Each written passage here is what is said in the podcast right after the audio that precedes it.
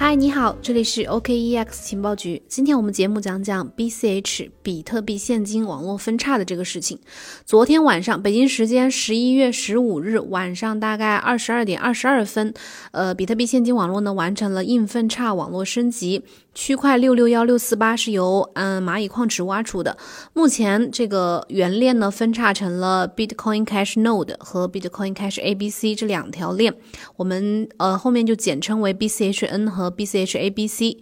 BCH 呢是昨天晚上在分叉之前呢价格出现了大幅的跳水，呃短时间急跌跌到了二百三十六美金左右，日跌幅达到了百分之五啊。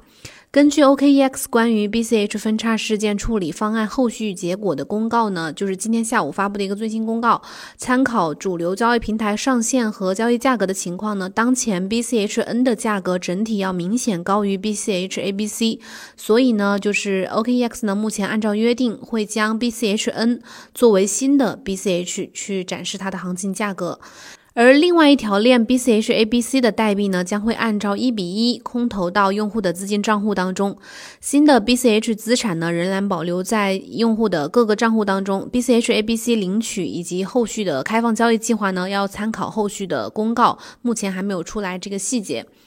空投的资产的数据呢，是根据二零二零年的十一月十五日香港时间九点晚上九点到呃香港时间晚上九点零五分这个期间的 BCH 快照权益来决定的。那我们今天就解答几个重要的疑惑和问题啊，就是首先解答一下硬分叉到底是什么意思。硬分叉呢，就是指的是一条区块链上永久发生了分歧，矿工呢从某一个区块高度开始，按照不同的共识和算法，各自维护不同的链。二零一七年的中旬的时候，我们知道这个呃，Bitcoin ABC 软件客户端呢宣布脱离比特币协议，并且推出了自己的加密货币，也就是 B Bitcoin Cash 比特币现金。那之后呢，他为了完善自己的系统呢，呃，比特币现金嗯规定他自己每每半年会进行一次硬分叉升级。从二零一七年八月诞生以来，他们每半年就经历一次分呃硬分叉升级，也就是说到目前为止已经经历了非常多次数的硬分叉升级。但是呢，小的硬分叉，呃，技术方面的升级呢，一般都不会有什么大的这个呃分裂发生。但是在一八年十一月十六日的时候，BCH 正式硬分叉成了 BCH ABC 和 BCH SV，也就是呃现在我们所看到的 BCH 和 BSV 这两个币。然后今天的今年的十一月十五日，它又再一次面面临了一分为二的境地。那么这一次它的硬分叉是怎么回事呢？我们回想一下上一次它的大的社区分裂，也就是一八年的时候，十一月十六号，BCH 一分为二，分成了 BCH ABC 和 BCH SV。当时的时候，这个两方的阵营的算力大战备受行业的关注。然后在分叉的那个当月，BCH 跌幅达到了百分之六十。而两年之后，也就是说昨天晚上，另一次硬分叉升级和比特币现金社区内部的另一场纠纷，导致了再次分裂。但是这次的分分裂呢，这次的硬分叉升级，这个关注热情其实完全比不上当年。这一次的呃硬分差升级到底这个争议到底是怎么发生的呢？那么今年的这一次硬分叉升级这个争议到底是怎么发生的呢？呃，其实是这个争议，其实它的核心是一个被称为基础设施融资计划，叫做 IFP 这个升级。根据这个协议的规定呢，基础设施融资计划是想要呃强制的把每个区块奖励的百分之八委派给那些为比特币现金提供支持的软件项目，比如说 Bitcoin ABC。但是这个计划当时一提出来呢，就有很大的争议。存在争议的原因有很多，比如如说有一些人出于加密理念的理由呢，去拒绝这个升级，因为。他们认为矿工税和这个比特币现金的原始理念和原始设计不太一样。另外呢，还有一些人认为这个基础设施的融资计划会降低网络的安全，因为如果矿工在开采一个区块的时候赚取的代币奖励较少，那么就不会去吸引一些矿工来挖矿，最终就会导致确保网络安全的这个算力会有所下降。第三点原因呢，就是这个基础设施融资计划没有对外去披露有关的资金分配的一些细节，这种情况呢，最终有可能会让这个 Bitcoin ABC 比其他的客户端获得更多的利收益。于是呢，有一些反对这个基础设施融资计划的开发人员和用户呢，就发起了 Bitcoin Cash Node。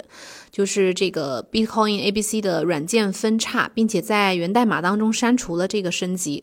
所以呢，就有了这一次的呃硬分叉升级事件。那第二个，我们解答一个问题，就是为什么这个 Bitcoin ABC 推出了两个版本的软件客户端？上个周末，Bitcoin ABC 呢发宣布会发布两个版本的呃 Bitcoin ABC 的软件客户端。这个软件的一个版本将会按照计划去实施基础设施融资计划的协议规则，但是另一个版本就不会，另一个版本会与呃 Bitcoin Cash Node 去完全兼容。但是呢，Bitcoin ABC 团队呢只会致力于在这个执行基础设施融资计划协议规则的版本软件上面去实施他们的发展路线图。他们的路线图具体内容包括呢，去第一点去提供更灵活的区块大小限制，第二点就是降低未确认交易被重复花费的这个风险。然后至于另一个不支持基础设施融资计划协议规则的版本呢，就只会获得一个最低的维护服务，仅仅保持去和这个 Bitcoin Cash Node 的兼容性，后续应该也不会有进一步的优化和改进。那第三个问题就是，假如你持有 BCH，这次分叉你需要做什么？BCH 硬分叉之后，它的新链和原链呢拥有相同的交易数据地址。私钥以及交易方式，但是在硬分叉之前的一种币呢，会因为分叉而变成两种。如果你的币呢是在交易平台放着，而且呃这个交易平台是要支持 BCH 分叉的，那么基本上你就不需要怎怎么操作。基本上这个交易平台呢会按照 BCH 分叉的规则，把相应数量的分叉币发放到你的账户当中。那假如说你的币是存放在自己的冷钱包当中的话呢，那么你就需要自己去下载，选择下载一个支持 BCH 分叉的钱包，并且要升级到最新的客户端的版本，然后导入你的私钥去领取这个分叉币。那第四个问题，这个本次硬分叉之后有什么影响？对 BCH 本身，包括对整个矿工啊行业啊来说？就目前来说，Bitcoin Cash Node 明显获得了更多的支持，更能代表比特币现金去存在。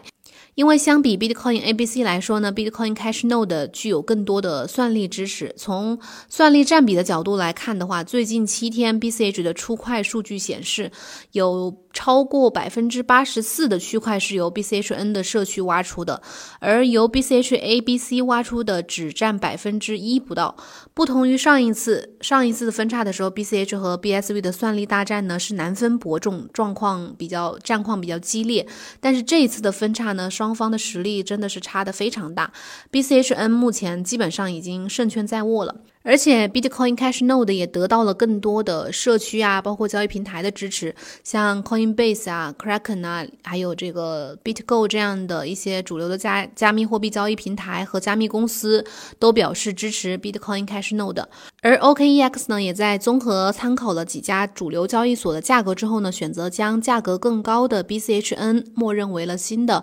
BCH 去存在。对矿工来说，BCH、BSV 和 BTC 他们所使用的工作量的证明算法都是 SHA256，这三种三个币种的算法共通，矿机也共通，算力在三种呃数字货币之间的网络间的流是互相流通的。